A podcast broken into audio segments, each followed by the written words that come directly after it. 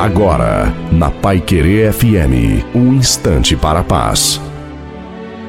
Muito boa tarde, ouvinte da Pai Querer FM. Sou o pastor Wilson Tinonim e tenho essa meditação para você. Você já sorriu hoje?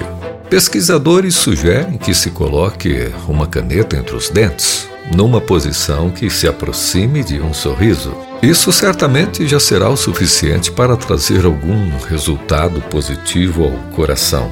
Enquanto que num sorriso flexionamos em média 14 nervos faciais, com a cara fechada flexionamos 96. Imagina para essa máquina chamada corpo o desgaste que uma cara mal-humorada representa. Se a princípio você não tem motivos para sorrir para nada e ninguém, procure um espelho e agora, como que num ritual, sorria para você mesmo. Tente ver seus 32 dentes, ou pelo menos a metade deles. A terapia do sorriso é extremamente funcional. Além de gerar um hormônio de relaxamento, contribui para o equilíbrio do corpo.